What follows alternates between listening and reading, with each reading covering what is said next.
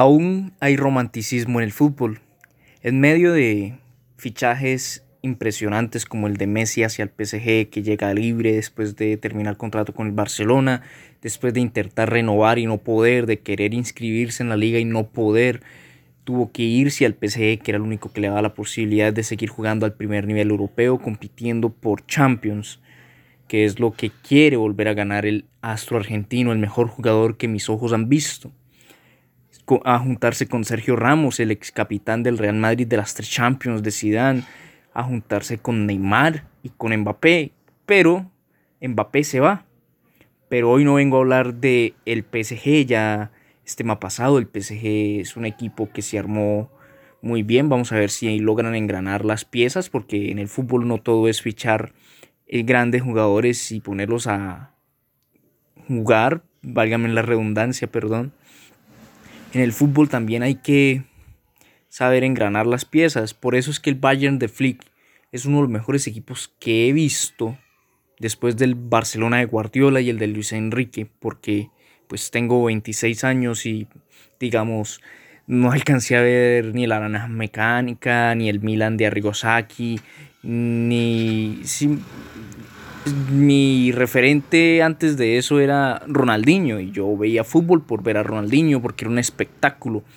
Pero luego de eso ver el Barcelona de Guardiola es ver fútbol en su totalidad, fútbol de equipo, fútbol fluido. Entonces el Bayern de Flick logró estar a ese nivel, lo logró. Incluso con un poco más de vertiginosidad y espectáculo en la manera en que jugaban, eran más asfixiantes y buscaban mucho más el gol. Pero eso no es todo. El Barcelona tenía figuras, sí, pero jugaba. Pero yo no voy a hablar hoy de eso tampoco. Hoy vengo a hablarles del romanticismo en el fútbol. Cristiano Ronaldo llega de nuevo a la casa donde creció y se convirtió en balón de oro y en ese momento mejor jugador del mundo. Al Manchester United se fue de la Juventus y todo parecía indicar que iba a llegar al eterno rival, al Manchester City. Pero el equipo de Manchester, los Diablos Rojos, el equipo grande, dijo no, no puede ser. Él es una de nuestras figuras históricas porque con él ganamos una Champions, tres ligas.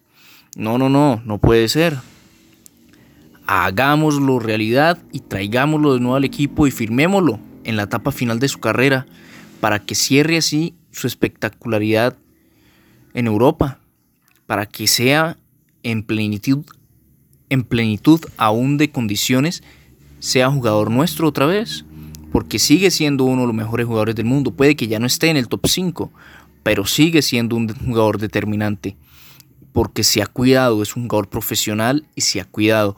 Entonces, hoy vengo a hablarles de eso, del romanticismo en el fútbol, cuando parece que todo lo muestran los millones, que los jugadores solo piensan en dinero, que la gente se ha olvidado de los equipos para pensar y seguir jugadores, que todo lo mueven pensando que es como el videojuego FIFA, donde organizan equipos por figuras y los siguen y se hacen fans de jugadores, ya no hay fanáticos de equipos, la gente nueva se está convirtiendo en fanáticos de jugadores, ya no hay fans de equipos y en esta globalización incluso se ha perdido el color y el sabor que da ser fanático de un equipo de su país. Ya eso se está perdiendo.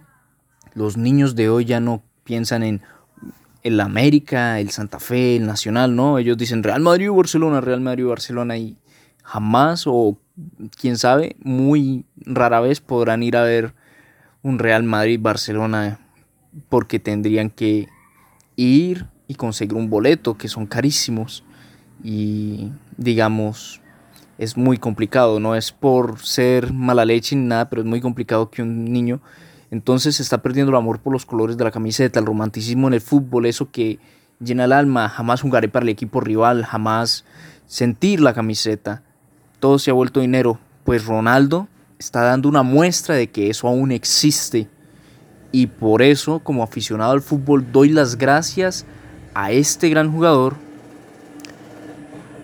por permitirnos saborear una vez más ese romanticismo que cada vez es más escaso en el deporte rey. Esto es Juego de Dieces, yo soy Fabián Morales, recuerde seguirnos. Espere por más, estamos empezando y vamos a empezar a publicar más seguido Juego de Dieces.